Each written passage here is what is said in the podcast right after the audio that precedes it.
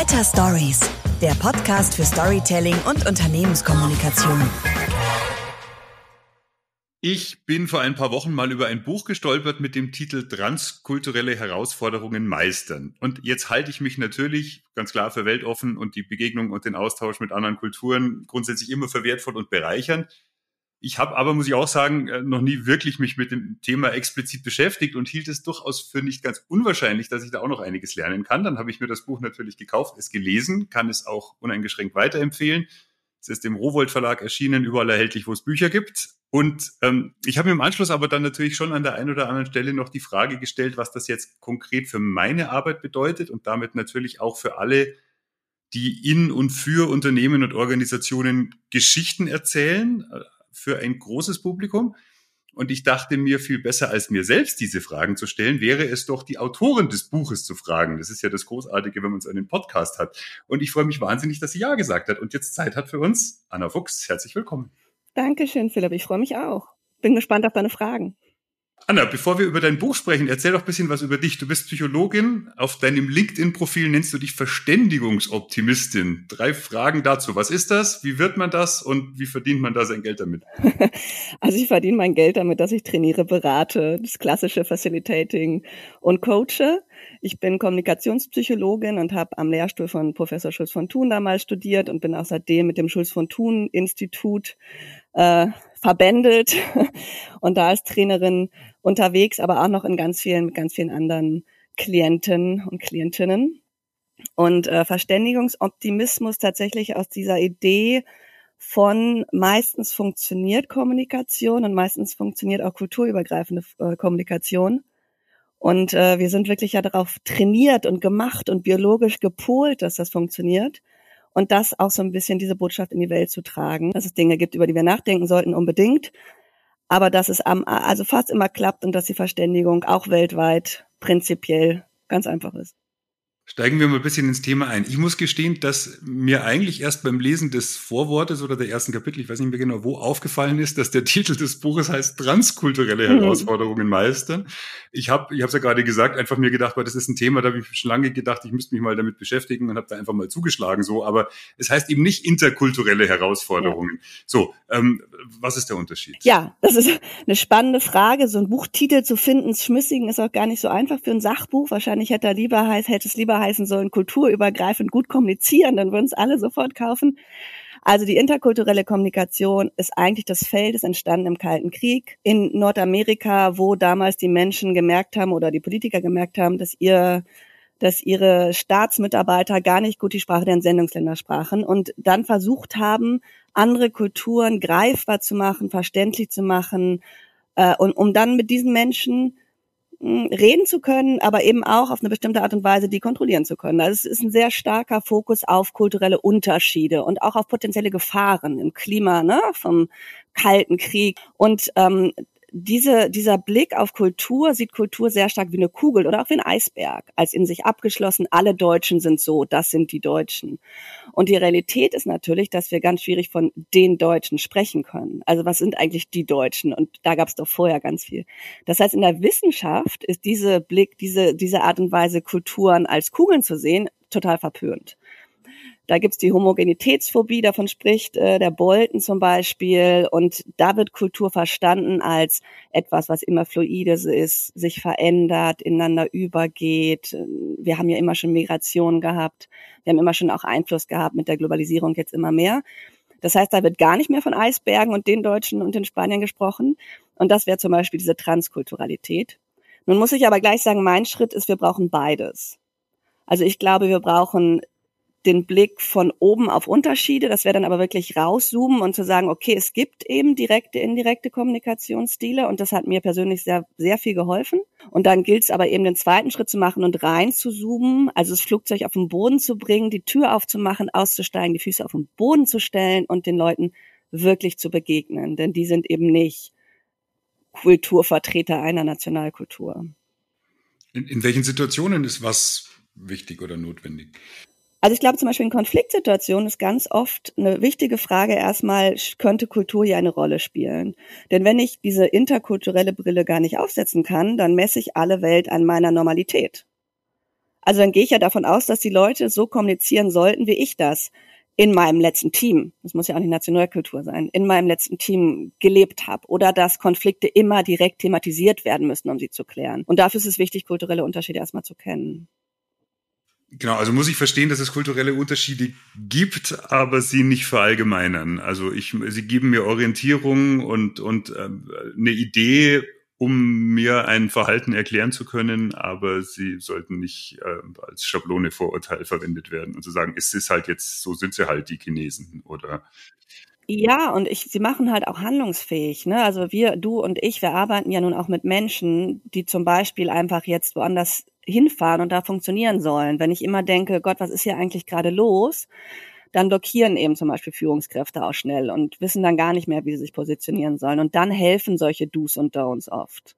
Ne, hier kommuniziert man eher indirekt. Hier werden, wird Kritik eher so geäußert das gibt auch erstmal einfach eine Sicherheit und diese Sicherheit ist auch wichtig, um handlungsfähig zu bleiben. Das ist psychologisch hochrelevant. Dann gilt es aber immer, sich klar zu machen, dass wir eben multikollektive Wesen sind und sogenannte Subkulturen viel, viel, viel wichtiger für unsere Identität sein können, als Deutsch zu sein oder Spanisch oder was auch immer. Also für mich ist doch hochrelevant, dass ich Frau bin, dass ich Trainerin bin, dass ich auch Mutter bin, dass ich Hamburgerin bin vielleicht, dass ich Großstädterin bin, dass ich Migrantin bin. Ich lebe seit 20 Jahren in Spanien.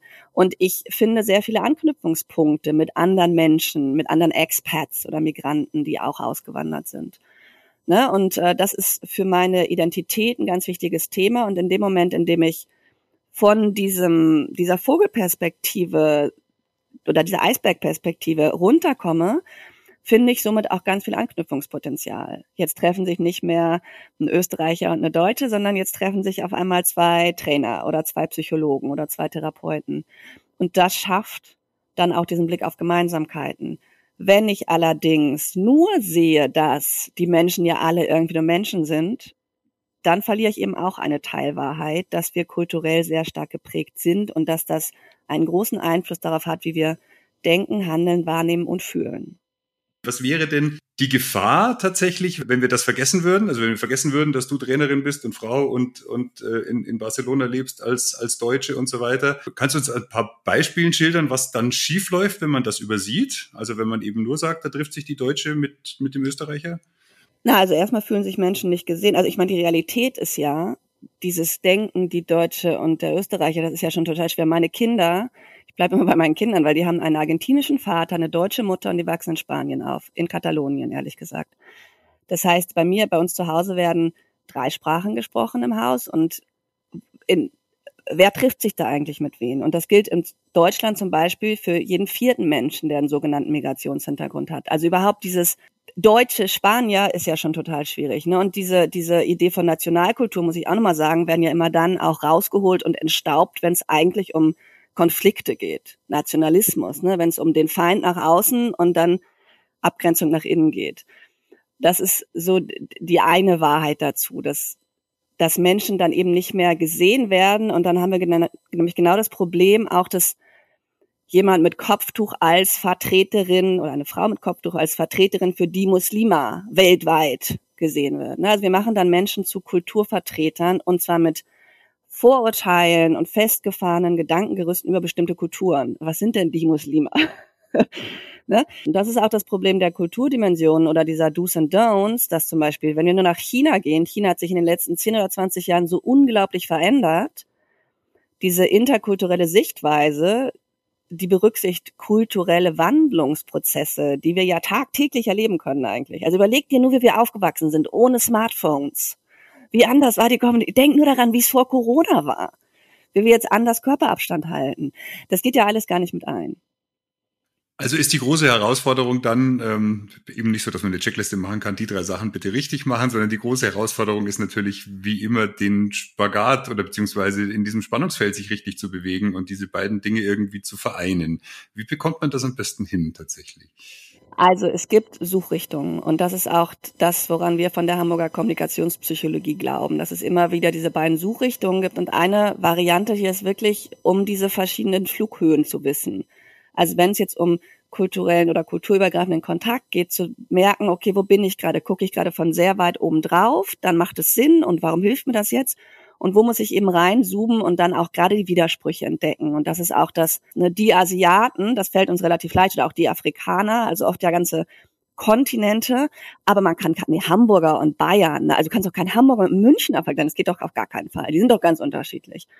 Also um solche Unterschiede und um solche psychologischen Effekte zu wissen, ist ein erster Schritt. Also wenn wir kulturfremdes Verhalten, also Kultur, kulturelle ähm, Verhaltensweisen entdecken, die nicht zu unseren eigenen passen, dann tendieren wir dazu, die abzuwerten. Wir denken, die Menschen sind schlecht erzogen, respektlos kommt immer wieder. Also, ne, wenn jemand, und das sind ja solche Sachen wie jemand kommt zu nah, physisch oder auch persönlich, wird zu persönlich. Das ist oft, wirkt es vorbewusst und wir tendieren aber zu, das als sehr negativ wahrzunehmen. Und da hilft es, um diese Unterschiede zu wissen, um einfach Menschen nicht abzuwerten und als fremdartig abzuwerten, sondern zu merken, nee, die sind nur anders, weil ich das dann mit entsprechenden Konzepten einordnen kann. Das heißt, wir haben diese beiden Suchrichtungen, wo bin ich gerade und welche andere Blickwinkel müsste ich einnehmen? Also sehe ich den Wald vor lauter Bäumen nicht. Ne, es geht darum, beides zu sehen, den Wald und die Bäume.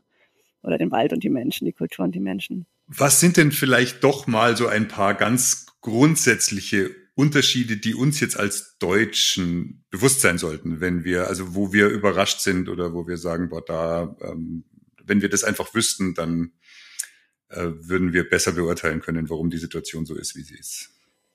Also was ich dir sagen kann, ist, wie Deutsche fast überall auf der Welt wahrgenommen werden. Das ist jetzt vielleicht auch keine große Überraschung oder auch doch als kalt, als zu direkt, als aggressiv, auch in ihrer Direktheit als sehr strukturiert, hat zum Teil auch positive Aspekte, diese Stereotypen, ähm, als definitiv nicht beziehungsschonend und als Quadratköpfe. Die Spanier nennen Deutsche Cabezas Quadradas, also Quadratköpfe. Als sehr strukturiert könnte man es positiv deuten.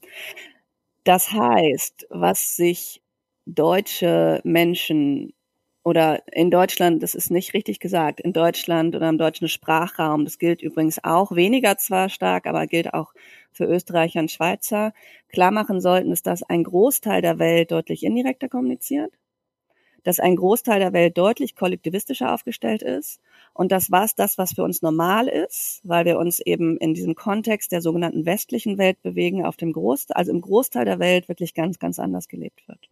Zum Beispiel, weil Menschen einfach nie alleine sind. In ganz vielen Teilen der Welt sind Menschen diese ganze Suche nach sich selbst, Selbstverwirklichung. Äh, an ganz vielen Orten dieser Welt sind Menschen es überhaupt nicht gewohnt, über sich selbst nachzudenken. Das fühlt sich komisch an. Viele Menschen sprechen überhaupt nicht gern per Ich, sondern im Wir und erleben sich auch vordergründig als Teil einer Gruppe und nur einen ganz kleinen Teil von ihrem von ihrem Denken findet tatsächlich über mich als Individuum statt. Jetzt sagtest du gerade wir als Teil der westlichen Welt, hast aber dann schon die Spanier angesprochen, die uns als Quadratköpfe bezeichnen. Also das mhm. heißt, Deutsch ist dann schon nochmal spezieller? Äh, also im Direktsein sind wir Könige. Niederlande, Nordamerika zieht da noch mit, aber tatsächlich dieses, diese Idee, dass das wirklich so klar wie möglich kommuniziert werden sollte, um möglichst keinen Raum für Missverständnisse zu bieten. Das ist eine sehr deutsche Idee. Oder eine sehr, ähm, in einigen skandinavischen Ländern hast du es auch. Und da wird es jetzt wieder schwierig, ne? Männer machen es stärker als Frauen, Sozialsektor viel weniger, als wenn ich mit den Ingenieuren arbeite. Also da, da merken wir ja schon wieder. Und hier ist, ne, das ist genau das Beispiel für, wir zoomen gerade sehr weit raus. Und gleichzeitig, wenn ich mit äh, Führungskräften arbeite, dann ist immer wieder das Problem, dass die schwedische, dass die deutsche, dass die niederländische Führungskraft eben mit den brasilianischen, mit den spanischen, mit den italienischen Mitarbeitern darauf stößt, dass sie als zu aggressiv wahrgenommen werden. Aus verschiedenen Gründen. Und eins ist zum Beispiel, dass sie einfach nicht Beziehungen schon verneinen. Deutsche, wenn, wenn, wir haben hier gelernt, wenn ich sage, nee, das, diese Aufgabe kann ich leider nicht übernehmen, das tut mir sehr leid, dann sagen wir das oft so, anstatt zu sagen, ich werde sehen, was ich tun kann. Das wäre oft der korrekte Weg im Spanischen. Ich werde sehen, was ich tun kann, bedeutet, nein, ich mach's nicht. Was dann zu diversen Missverständnissen führen kann, natürlich. Ne? Selbstverständlich. Vor allen Dingen, weil ja dann die deutsche Führungskraft zurückkommt und am nächsten Tag sagen wird, na, hast du's, konntest du es tun? Hm, ne, warum versteht der mich jetzt nicht? Nee, ich probier's, ne, ich werde sehen, was ich tun kann. Ja, verelo que puedo hacer, versteht jeder Spanier. Die spanischen Teilnehmer im Seminar lachen sich immer tot, wenn ich dieses Beispiel rausbringe. Weil dieser Satz, ja, verelo que puedo hacer, ich werde sehen, was ich tun kann, kann alles bedeuten. Das wird dann aus der Kontextinformation entnommen. Körpersprache, Pause, äh, ne, Mimics, Gistics. Und wenn beide dieselben kommunikativen Codes kennen, dann ist es überhaupt gar kein Problem. Jetzt ist es in unserer Welt so, dass nicht nur verschiedene kulturelle Prägungen aufeinandertreffen, sondern die auch noch auf einer Drittsprache miteinander sprechen, Englisch zum Beispiel. Und das macht es natürlich komplex. Das ist schon ein Punkt, wo ich jetzt auch schon in meiner körperlichen Reaktion merke, dass ich da so ähm, auch sehr zwiegespannt bin. Auf der einen Seite äh, kann ich natürlich dieses Vorurteil den Deutschen gegenüber verstehen, die sind zu direkt und zu, zu, zu, zu hart. Auf der anderen Seite bin ich ja ein ganz großer Freund von Klarheit und klaren Ansagen. Ich bin immer der Meinung, ich bin natürlich über diese Stufe, ich halte mich ja dann natürlich dafür auch ausgebildet und trainiert und sensibel und was weiß ich, ähm, denke immer, naja, ich bin über diese Stufe hinaus, äh, dass ich jetzt irgendwas sage, äh, direkt und unhöflich, sondern ich sage dann natürlich immer noch, ich versuche es in die Situation einzuordnen, ich versuche auch zu verstehen, wie das ankommen könnte und das noch zu erklären und zu läutern, also auf so einer Metaebene drüber zu sprechen. Aber nichtsdestotrotz merke ich gerade, bin ich wahrscheinlich trotzdem viel zu direkt. Ne? Aber für mich ist das so ein ganz hoher Wert, dass ich mir denke, naja, das ist doch super, wenn ich da, mich darum kümmere, ähm, dass wir eine Verständigung erreichen. Also Klarheit ist ja für mich so ein ganz großes Ideal, ne? wo ich sage, es ist ja jedem klar, was jetzt gemeint ist. Aber dennoch ähm, scheine ich hin und wieder dann vielleicht für andere als, äh, als unhöflich wahrgenommen zu werden. Sowohl als auch. Ne, die große Ambiguitätstoleranz ist ein Riesenthema in meinem Feld. Und ich bin mir sicher, dass du sehr beziehungsschonend auch klar sein kannst. Ne? Und du sagst jetzt auch schon, ne, ich sehe dich auch, du lächelst. Und ich bin mir sicher, dass du das sehr gut schaffst. Vielleicht hilft dir noch ein weiterer Blick von sehr weit oben bei diesem Schritt. In, so im, im deutschen Kontext, wer hier so sozialisiert wird, im deutschsprachigen Kontext, der lernt sehr früh mit konstruktivem Feedback umzugehen. Also es wird eigentlich erwartet, dass wir in der Lage sind, dass unsere Arbeit kritisiert wird, freundlich, sachlich, konstruktiv kritisiert wird. Ne? Das sollte verändert werden und dass ich das nicht persönlich nehme. Natürlich nehmen wir alle, wenn jemand uns sagt, unsere Arbeit war nicht so gut, nehmen wir das irgendwie auch abends mit, ne, aufs Sofa und ärgern uns darüber. Aber prinzipiell lernen wir, dass man sagen kann, dass jemand sagen kann, das ist kein gutes Arbeitsergebnis und implizit mitschwingt, aber du als Person bist okay. Es ist keine Kritik an, die, an der Person ist. Das kennen, kennen und können ganz viele Menschen aber gar nicht. Die haben diese Unterscheidung nicht gelernt. Das ist kulturell kein Wert. Das heißt, in dem Moment, in dem ich sage, diese Arbeit ist nicht so gut, kritisiere ich die Person. Und es ändert unglaublich viel, weil dann muss ich viel, ne, du würdest ja auch anders jemandem Feedback geben über eine Persönlichkeitseigenschaft als über irgendwas, was auf Papier ist. Für ganz viele Menschen bedeutet aber Kritik an ihrer Arbeit eine Kritik an ihrer Person. Und da ist, bedeutet deswegen deutlich, deutlich, deutlich sanfter einzusteigen. In ganz vielen Kulturen werden Konflikte eher unter den Tisch fallen gelassen. Also sie werden nicht thematisiert oder dann indirekt beim Essen oder thematisiert über das, was nicht gesagt wird. Oft ist viel wichtiger, was nicht gesagt wird. Also ich würde vermuten, dass du einerseits unglaublich beziehungsschonend bist und ganz, ganz gut sensibel damit umgehen kannst und in anderen Situationen als ein ganz krasser Holzhammer erlebt wirst mit deinem Stil. Ja, sowohl als auch. Und da merke ich schon, dass sich da so zwei widerstreitende Stimmen bei mir melden. Ne? Die eine sagt natürlich, klar, wir haben da alles Verständnis dafür, dass andere anders sind. Also es darf ja jedem anders gehen. Andere Kulturen, die sehen das anders, die machen das anders. Das ist ganz genauso richtig äh, wie das, was wir machen. Und natürlich muss ich darauf eingehen und natürlich muss ich im besten Fall wissen, warum das eben so ist beim anderen.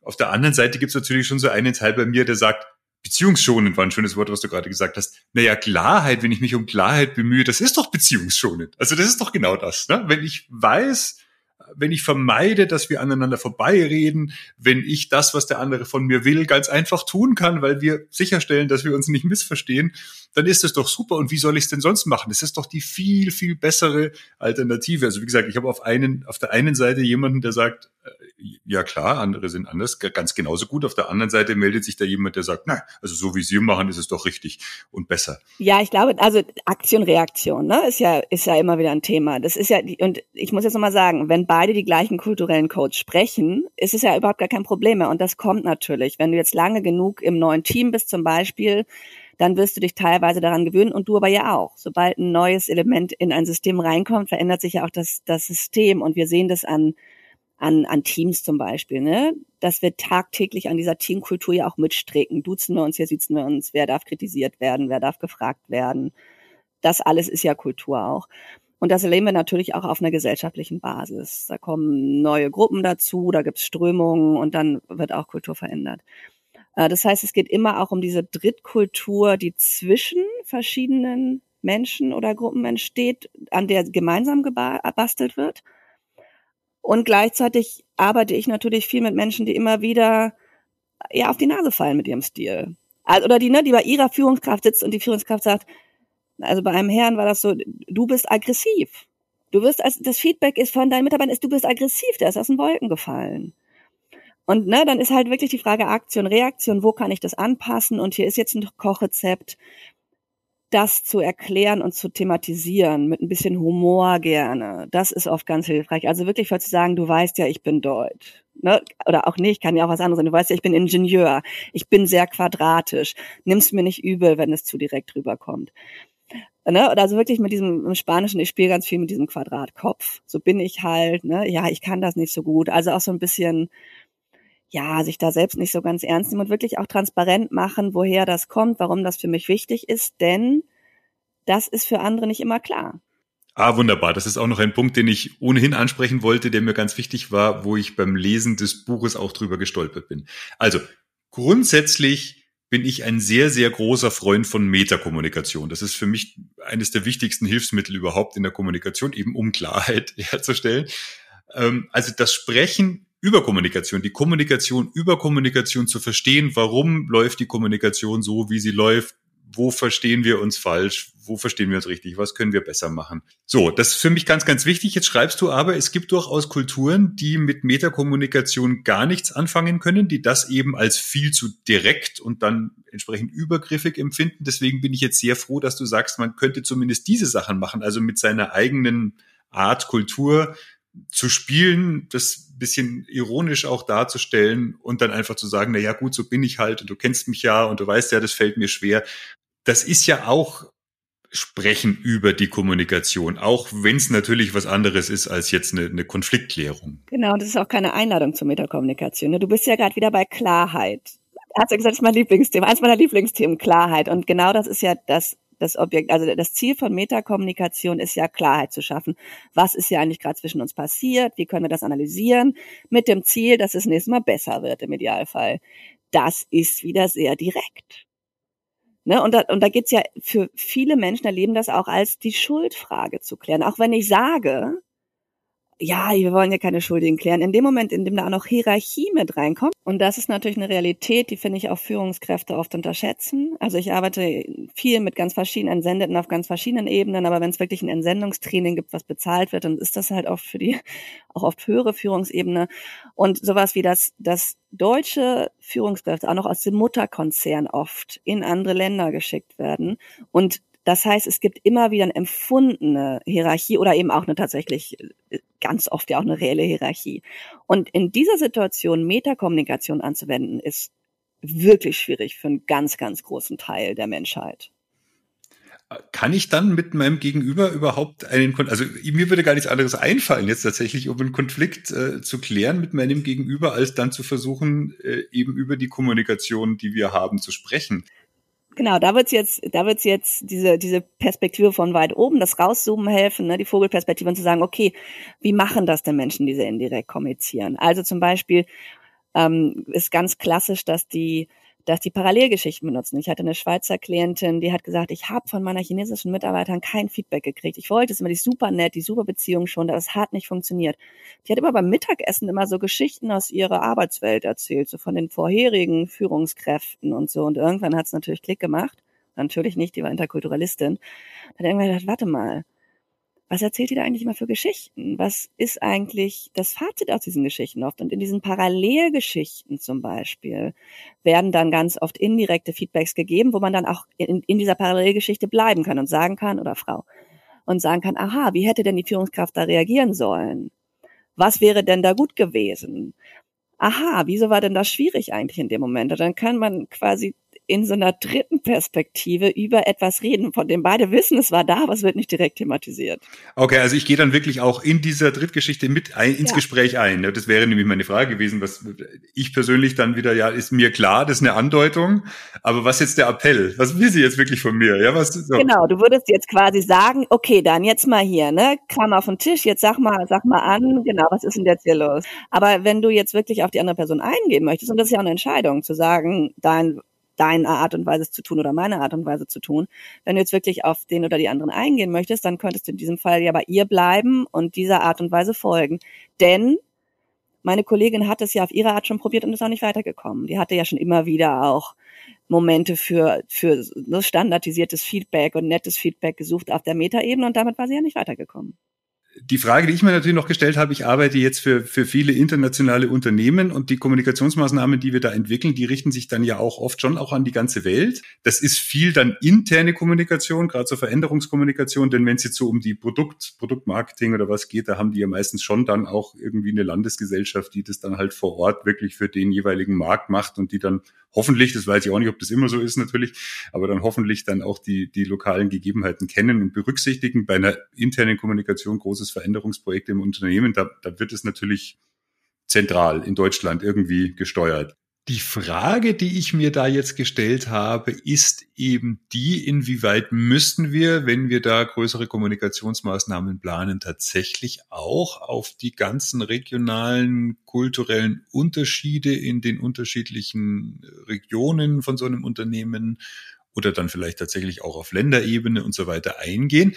Und Inwieweit könnten wir ihnen aber schon auch weltweit zumuten, zu sagen, das ist jetzt mal die deutsche Art der Kommunikation von einem deutschen Chef eines deutschen Unternehmens, zu dem diese Menschen ja nun auch gehören. Also sie sind ja eben nicht nur Asiaten oder Nordamerikaner oder Europäer, sondern sie sind ja eben vor allem auch zum Teil schon lange Mitarbeiterin oder Mitarbeiter dieses Unternehmens und dann natürlich eben auch da ein Stück weit in dieser Kultur. Und die Frage ist, wie muss ich da tatsächlich vorgehen? Ich finde, ich arbeite ja auch viel in, mit solchen großen Konzernen und ich finde diese diese Message, wir hier, ist oft auch nochmal aus dem Mutterschiff, ne, aus dem Hauptstandort, sprechen in die Welt auf unsere Art und Weise. Das hat halt auch schnell was, äh, ja nochmal so ein Potenzial, was als unangenehm erlebt wird.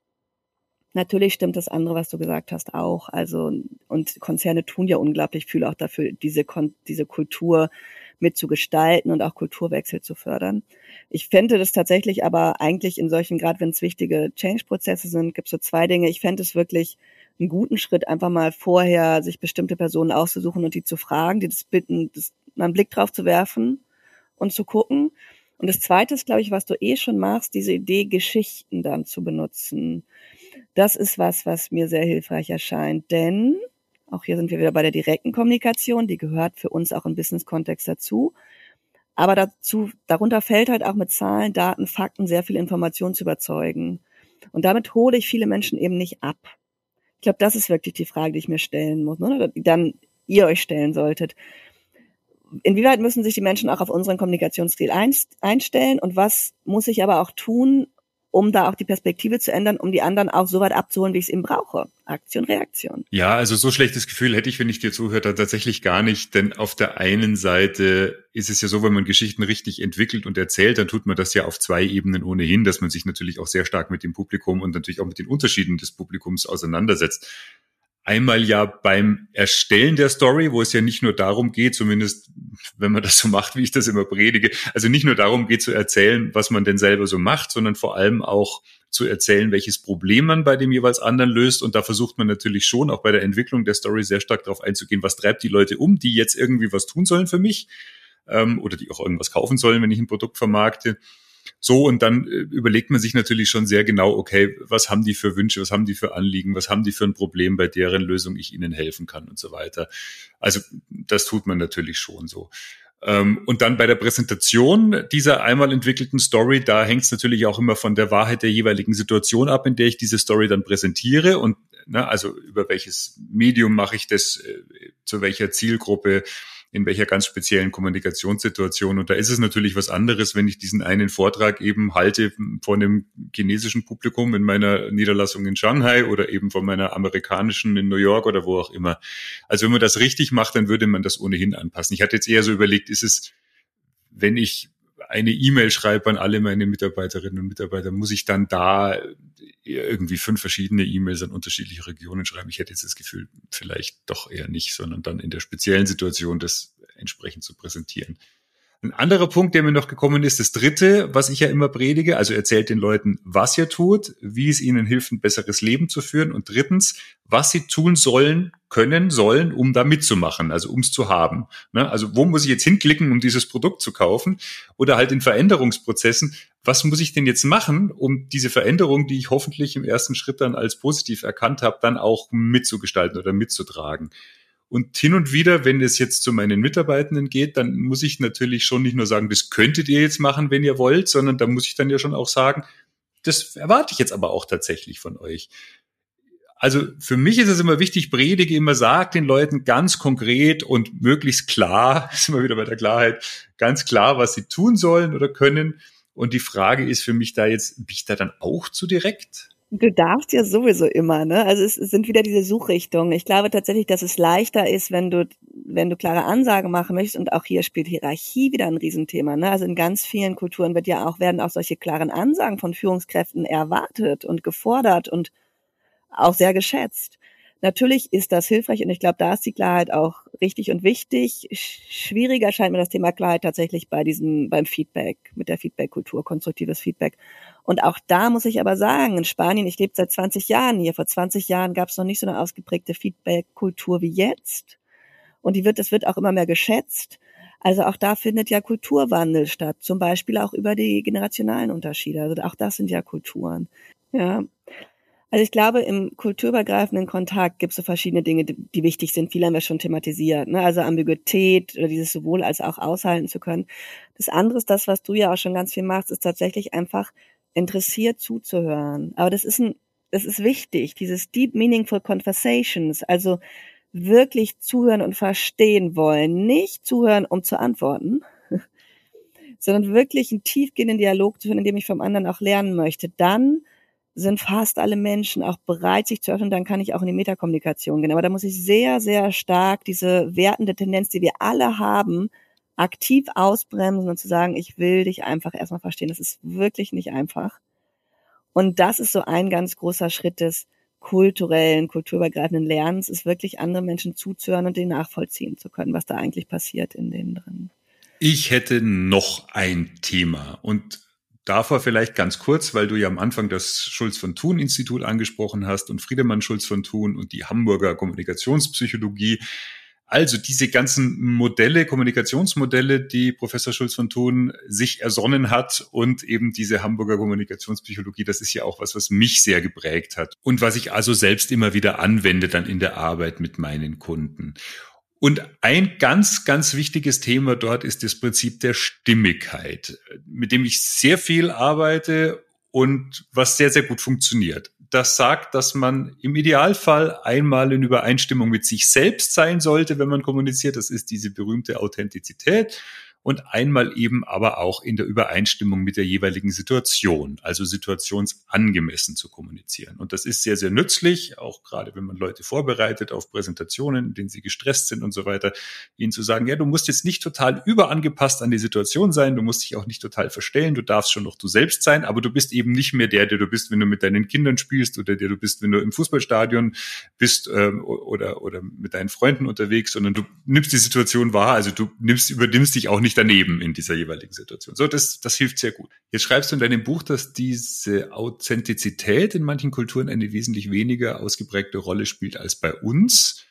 Und ich frage mich, was das heißt, wenn ich den Menschen sage, na ja, ähm, seid aber bitte doch authentisch und ihr selbst in diesen Situationen, weil das, wenn ich das richtig verstanden habe, funktioniert gar nicht überall so gut.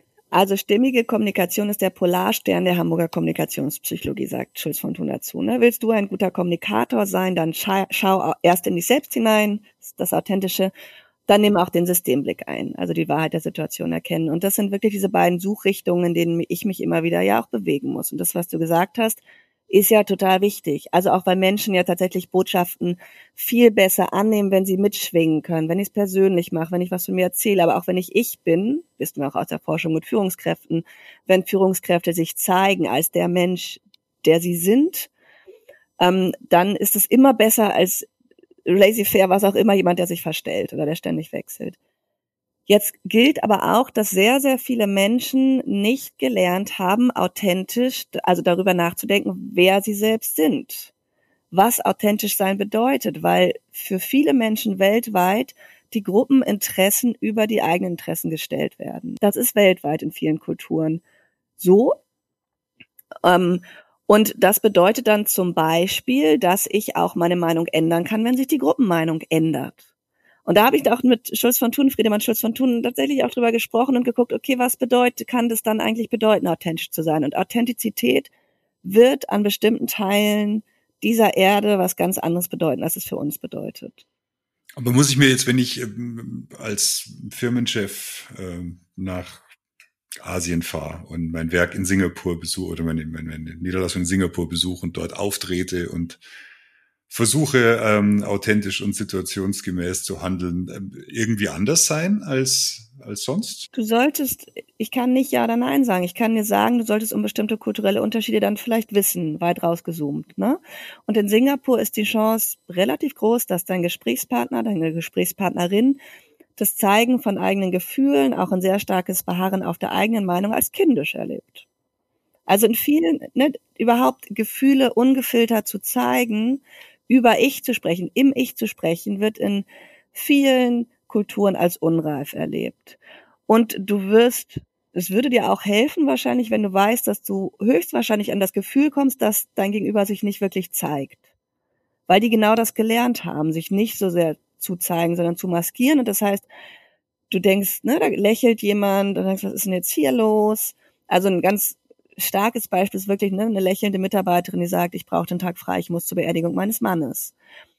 Und dahinter steckt dann aber ja die Idee, dass eben meine persönlichen Gefühle nicht in den öffentlichen Raum gehören, dass ich auch andere nicht mit meinen persönlichen Gefühlen belaste, sondern die eben maskiere. Das ist kulturell erwünscht und richtig. Liebe Anna, ich versuche das mal zusammenzufassen. Wie macht man das jetzt also mit der transkulturellen Kommunikation? Antwort wie immer, es kommt drauf an und zwar auf drei Sachen. Das habe ich jetzt aus deinem Buch. Erstens, wir gehen in den Kontakt mit einer jeweils passenden inneren Aufstellung. Zweitens, wir versuchen das Gegenüber wirklich zu erkennen. Und zwar eben sowohl, haben wir besprochen, mit den kulturtypischen Eigenheiten als auch in seiner Individualität. Und drittens, wir gucken auf das Wir, auf das Gemeinsame, indem wir uns aktiv für ein konstruktives Wir einsetzen. Wer da mehr wissen will und das ganz genau, der soll bitte das Buch lesen. Ich kann es, wie gesagt, unbedingt empfehlen. Transkulturelle Herausforderungen meistern. Ich werde auch nochmal drauf verlinken. Eine Frage habe ich jetzt noch zum Schluss. Anna, du bist Kommunikationsexpertin und noch dazu eine, die sagt, meistens gelingt Kommunikation. Wie oft gelingt sie bei dir nicht im transkulturellen Kontext? Ständig. Es gibt einen guten, es gibt einen guten Artikel von der Kollegin Dagmar Kumme, der, der heißt Kommunikationsexperten begnadet oder behindert. Und äh, wenn ich meine kommunikationspsychologische Werkzeugkiste zum Beispiel mit meinem Mann auspacke, dann komme ich natürlich kein Stück weiter, weil ich dann ja unser Machtverhältnis verändere ich glaube, woran ich hier immer wieder, jetzt gerade auch, wenn ich so an WhatsApp-Gruppen und so denke, ich glaube, tagtäglich denke ich darüber nach, ob das jetzt indirekt ist, was gemeint ist, was ich verstehen müsste, wie ich was sagen müsste, damit es nicht falsch ankommt. Also, du wolltest ein praktisches Beispiel. Gestern hat meine Tochter eine Freundin mitgebracht, um sieben nach Hause. Mein kleiner Sohn war todmüde. Ich wollte wissen, wann der Vater kommt, um das Kind abzuholen und habe ihm eine WhatsApp-Nachricht geschickt. Und 20 Minuten später habe ich noch eine zweite geschickt und ich hatte geschrieben, nur um das Abendbrot planen zu können, wann würdest du kommen? Und 20 Minuten später hat er immer noch nicht geantwortet, dann habe ich angerufen, weil ich ja wirklich wissen wollte, wann dieses Kind geht. Ich wollte nicht, dass sie bei uns mit ist, weil die Eltern mit dem Essen sehr fifi sind. Und der war total gestresst. Heute habe ich jetzt über einen Dritten gehört, dass er das als sehr stressvoll empfunden hat, dass ich da so nachgehakt habe, wo ich doch nur Klarheit wollte und die er auch sehr beziehungsschonend angesprochen hat. Also du siehst, an den Themen, an denen du dran bist, bin ich auch nach 20 Jahren interkultureller Immersion äh, ja, auch da kann ich manchmal dran verzweifeln. Ich glaube, der große Vorteil ist, wenn man darin geschult ist, ist, dass man das ja dann danach erkennt genau. äh, und, und sich nicht denkt, was ein Trottel äh, und, und die, die Beziehung halt nicht retten kann, sondern dass man dann die Möglichkeiten hat, wenn man sie schon nicht vermeiden kann, die Situation, das dann zumindest ähm, entsprechend zu würdigen mit ein bisschen Abstand und dann halt ähm, daraus was Positives zu gewinnen. Genau, und dann noch ein letztes, das ist wirklich noch ein letztes Rezept mit auf dem Weg. Wenn es sehr indirekt wird, dann ist Metakommunikation oft nicht das Mittel der Wahl, sondern einfach irgendwas Beziehungsschonendes. Also eine Kleinigkeit mitbringen, einen Kaffee einladen, anlächeln, besonders freundlich sein. Das ist oft das, das Pendant zur Metakommunikation, in dem tatsächlich Konflikte unter den Tisch gefallen lassen werden, aktiv und besonders deutlich nochmal so gezeigt wird, du bist mir wichtig. Und das ist ja auch schön, also doch, dass es was Spaß macht, dass du mir ja. verstehst. Also Kaffee trinken gehe ich ja grundsätzlich gerne. Insofern ist es das, was man sich sehr gut annehmen kann. Ähm, auch ähm, vielleicht auch zu bevorzugen für einen sehr anstrengenden äh, metakommunikativen Gespräch. Wenn ich jetzt, also ich werde verlinken auf, auf dein Buch, ähm, auf deine Webseite. Ähm, wenn man dich, kann man ja nicht nur lesen, sondern auch buchen. Gibt es sonst irgendwas, was du den Hörerinnen und Hörern dieses Podcasts noch mitgeben willst, was man von dir finden kann? Also ich glaube, was spannend ist, wenn euch oder Sie das Thema in Kommunikationspsychologie interessiert, ist tatsächlich das Schulz von Thun Institut. Die sind sehr aktiv auf LinkedIn und da bin ich auch sehr aktiv im Moment. Das heißt, es gibt immer wieder auch Buchpräsentationen, gerade oder andere Veranstaltungen von mir.